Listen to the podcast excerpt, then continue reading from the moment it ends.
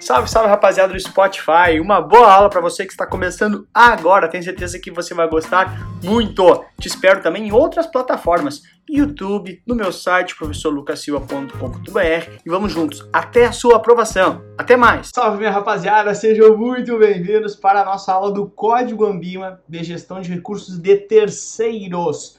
Antes de mais nada, que, que é gestão de recursos terceiros? É quando eu faço a gestão de recursos de terceiros, ou seja, de outras pessoas, né? Uh, para facilitar, é um fundo de investimento, né? É um melhor exemplo deles, né? Então, um fundo de investimento, o que, que ele faz? Ele pega o dinheiro, o seu dinheiro para fazer gestão. Então, a gestão de recursos terceiros é a área de um fundo de investimento uh, de uma instituição. Vamos lembrar que esse é um código novíssimo da Ambima, tá? Código que nasceu agora em 2019, melhor, começou a valer agora em 2019, né? Fazer melhor assim um aqui que a galera reclama que o meu 1 não é legal. De 2019, tá? Esse código começou a valer agora dia 2 de janeiro ou 1 de janeiro, como queiram, de 2019. Então, o material atualizadíssimo aí, que já está caindo na, tua prova desde 1 de janeiro ou 2 de janeiro, tá bom? Antes de mais nada, vamos lembrar o que é a Ambima, né? A Ambima é esse clube, né? Uh, formado pelas instituições financeiras, essa associação que trabalha com autorregulação, ou seja, autorregulação, ou seja, ela mesma regula os próprios participantes, tá? E isso acontece né, através dos códigos Ambima de, de autorregulação, ou seja, como se fossem uh, uns mantras, como se fossem guias de como uh, as empresas, as instituições financeiras devem uh, se portar com relação a determinada atividade. Nesta aula de hoje, a gente vai ver o que, que este guia, né, chamado Código de Autorregulação, traz de regras para a gestão de recursos de terceiros, para basicamente como é quando uma instituição financeira faz gestão de recursos de outras pessoas. Ok. Antes de mais nada, vamos lá então. Ah, só um pouquinho, tá? Ah, Lucas, eu tenho que decorar esse código. Porra, não, né, cara? Primeiro que é o seguinte, ele deve ser aí duas questões da tua prova, esse código especificamente, uma ou duas no máximo, tá? Então, e o código é grande, então não adianta sair decorando o código. Mas a maioria das questões tu mata só por associação mesmo, por entender um pouquinho da lógica, só entender o que está acontecendo. Essa é a ideia básica. Mas vamos lá. Objetivo do código, sempre, né? Todos os códigos da Ambima vai trazer regras, né? Para distribuição de uh, produtos de investimento. O que, que é a grande ideia aqui? A grande ideia é o seguinte, meu, manutenção de elevados padrões éticos, ok? Sempre vai ter isso, normalmente, né? E práticas iguais, equitativas no mercado financeiro. Também a concorrência leal na gestão de recursos terceiros, padronização nos procedimentos, porque, de novo, quanto mais padrão for o mercado, aquilo que eu sempre digo, quanto mais padrão for o mercado, mais pessoas confiam no mercado e mais pessoas vêm para o mercado. E o mercado financeiro cresce, né? Também maior qualidade e disponibilidade de informações e também aqui, ó, elevação dos padrões fiduciários. Fiduciários tem a ver com relação de confiança, tá? Fiduciário vem de fidúcia, de confiança, né? Oh, fidúcia. Sim, ok? Essa é a ideia básica, tá? Aí, olhando um pouquinho mais de forma mais visual, para quem que é esse código de Ambima de gestão de terceiros, tá? Para quem faz gestão de recursos terceiros e para quem faz administração fiduciária. O que, que é administração fiduciária?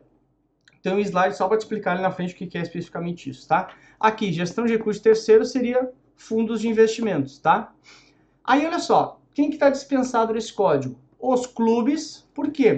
Porque os clubes, né, vamos lembrar, clube de investimento é aquele uh, uh, cara em que de 13 ou no máximo, de, no mínimo 13 e no máximo 50 pessoas, ou seja, é um organismo mais restrito, então a Ambima se preocupa menos com esses caras, ok? Também está dispensado os fundos de investimento e participações.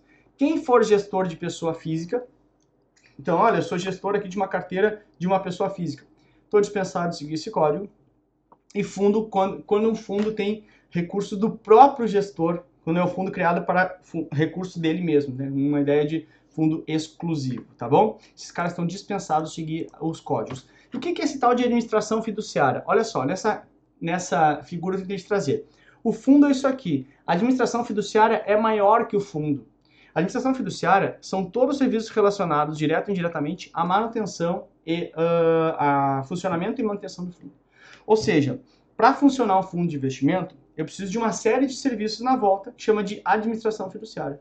Então, olha, agência de rating, uh, o administrador, o gestor, o, o, o custodiante, uh, o auditor externo. Então, tudo isso chama administração fiduciária. Toda atividade em si para se constituir e se manter um fundo. Então, o fundo, código Ambima para gestão de recursos terceiros, ele se preocupa com o fundo? Sim. Quem faz gestão? Sim. Mas também com quem faz todo o trabalho de criação do fundo.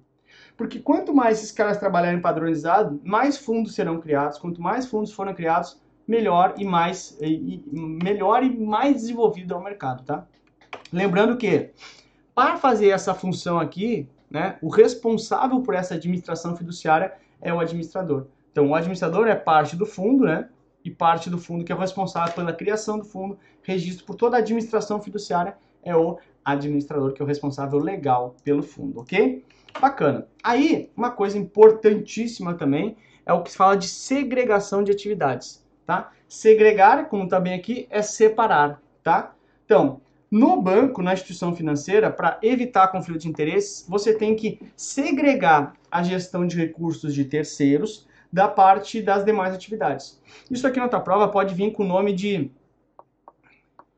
Chinese Wall. Nossa, o que, que é isso, Lucas?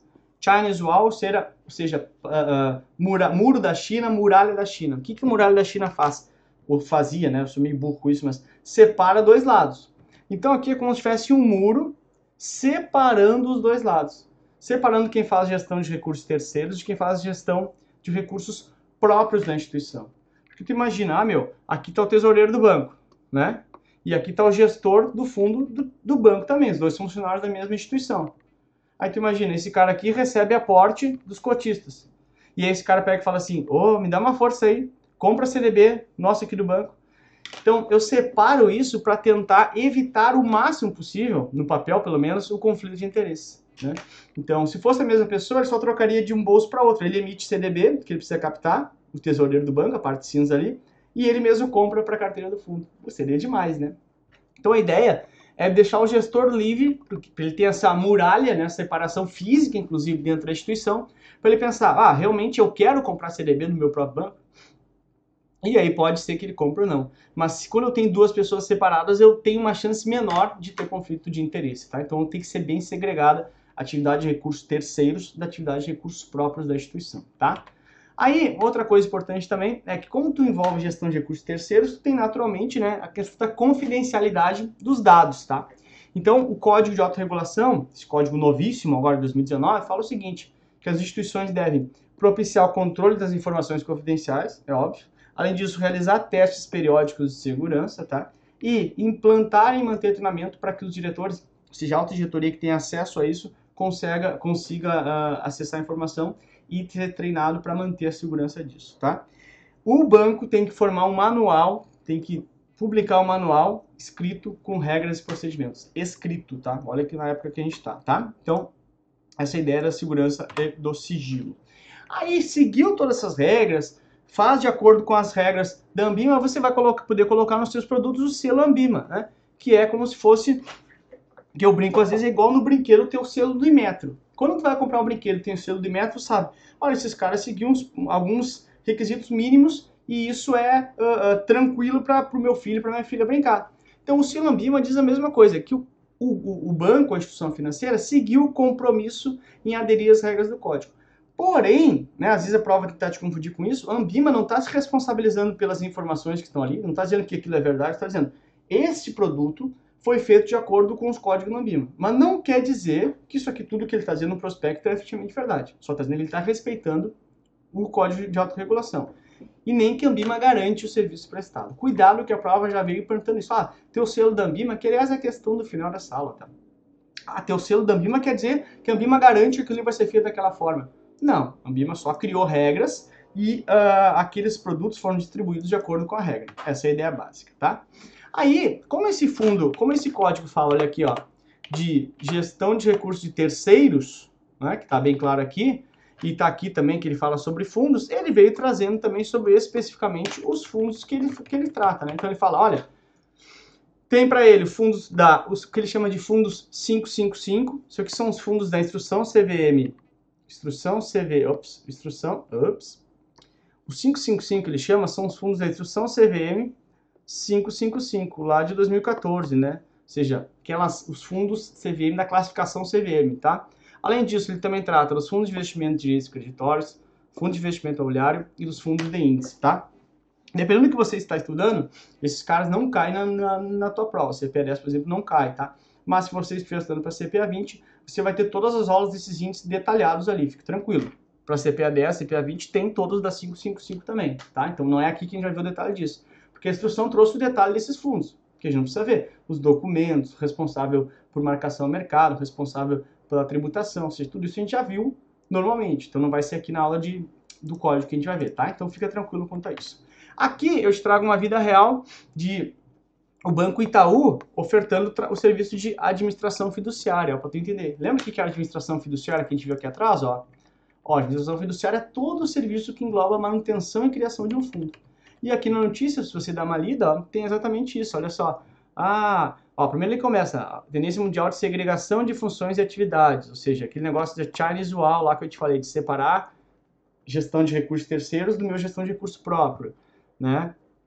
Então, ó, quem presta esse serviço é uma subsidiária integral do Itaú Unibanco, nem o próprio banco, ou seja, ele já segregou totalmente, tá? Então, olha só que, legal, o que, que inclui serviço de administração fiduciária? Dá uma lida depois para te ver, ó, elaboração de documentos de criação, abertura e alteração dos fundos, contratação dos demais prestadores de serviços, ou seja, tudo isso aqui é administração fiduciária. Lê isso aqui, ó, que você vai conseguir entender exatamente o que é o trabalho de administração fiduciária, que é regido pelo Código de Autorregulação da MIMA, tá bom? Aí a gente chega efetivamente, ó, dá pause. Não me engana, eu tô vendo você, dá pause. E tenta fazer essa questão sozinho, tá? Porque já vou corrigir ela aqui. Tenta fazer sozinho, depois eu volto. Segundo o Código da MIMA na regulação, melhores práticas para a gestão de custos terceiros, o selo Ambima no documento do fundo representa o quê? A que o fundo está coberto pelo FGC. Bobagem, porque fundo não tem FGC, como a gente bem sabe. Que os documentos e prática do fundo são, uh, estão de acordo com o Código de Autorregulação, tá ótimo até aqui, e são garantidos pela Ambima? Não, lembra que eu te falei? Ter o selo não significa que a Ambima está garantindo nada. Só significa que esse cara segue as regras da Ambima para criar os documentos, tá? E segue as regras da Ambima lá dentro da organização dele. Pula C.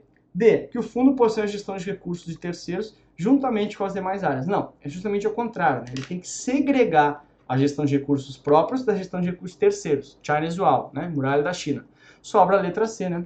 que a instituição possui o compromisso de realizar as suas atividades de acordo com as regras do Código de Autorregulação de Gestão de Recursos Terceiros. Porém, não tem uma garantia da MIMA que isso será feito, tá? Letra C de casa é a resposta para você. Tá vendo aí o gabarito, ó. Ó que sem graça, Lucas. Só um gabarito assim? Hum, pois é tá? Então, C de casa é a sua resposta. Com isso, a gente finaliza a aula de gestão de recursos terceiros.